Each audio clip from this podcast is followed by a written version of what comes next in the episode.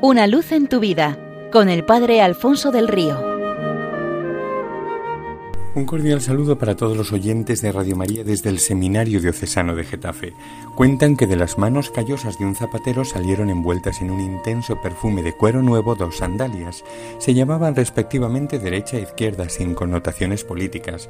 Terminaron acopladas en los pies callosos duros como piedras y expertos en agua, algas y peces de un pescador de nombre Simón, hombre franco y generoso pero con un carácter fuerte, rayano a veces en lo desagradable, que siempre estaba gritando de un extremo a otro de la barca o desde las rocas de la orilla. No paraba de ir de acá para allá, de manera que no se sabía bien si eran los pies de un pescador o los de un viajante. Y no solo agua y pescado, sino también caminos polvorientos solía compartir con un personaje fascinante aparecido de repente en la vida de su dueño, quien con sus historias extraordinarias, que derecha e izquierda no se cansaban de escuchar, sabía dar a cada acontecimiento cotidiano un significado mucho más profundo y trascendente.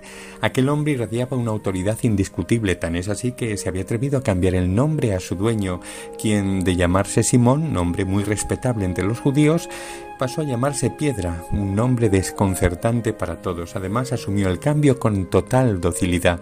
Con Jesús la vida era siempre una caja de sorpresas. Un día, por poner un ejemplo, había pasado gran parte de la jornada caminando por un inmenso prado en medio de una multitud incontable que escuchaba embelesada sus palabras.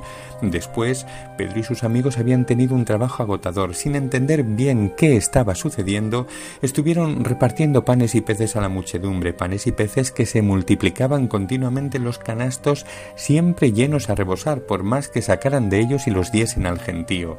Un halo de maravilloso envolvía aquel reparto como tantos otros momentos inexplicables de los que habían sido testigos. Si las palabras de Jesús enardecían el corazón, aquellos hechos prodigiosos lo llenaban de sobrecogimiento y de gratitud.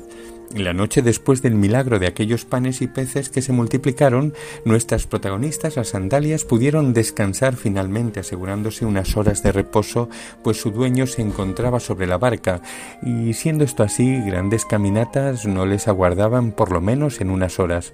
Pedro y sus amigos echaron a dar una cabezadita exhaustos como estaban del trajín del día.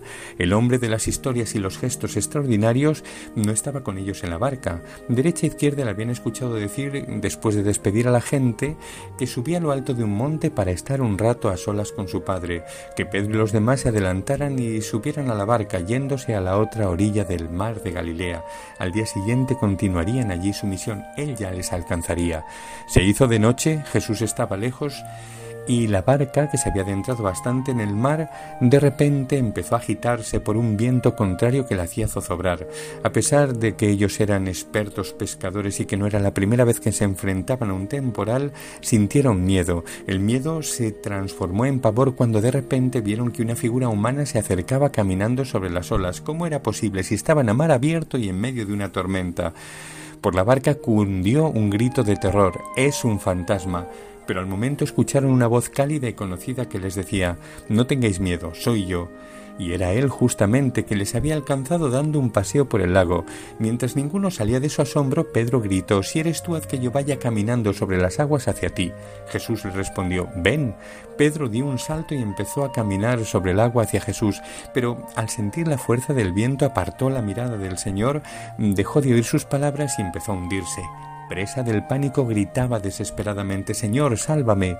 Entonces Jesús lo agarró y lo sacó a flote diciéndole Hombre de poca fe, ¿por qué has dudado? Nosotras no hemos dudado de ti, gritaron a un tiempo derecha e izquierda. Las dos sandalias se salieron de los pies callosos de su dueño y continuaron caminando alegremente sobre las aguas, salpicándose la una a la otra, mientras Pedro descalzo era puesto sobre la barca por el propio Jesús.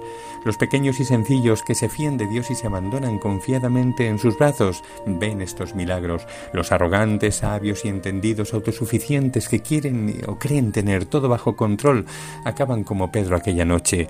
Quiera Dios que en toda circunstancia de la vida nosotros seamos como derecha e izquierda, dóciles a la voz del Señor y caminando siempre hacia Él. Por cierto, si visitáis Tierra Santa, estad atentos a las aguas del mar de Galilea, porque dos mil años después por allí siguen caminando sobre ellas derecha e izquierda, aquellas primeras que gracias a Jesús practicaron el windsurf en la historia.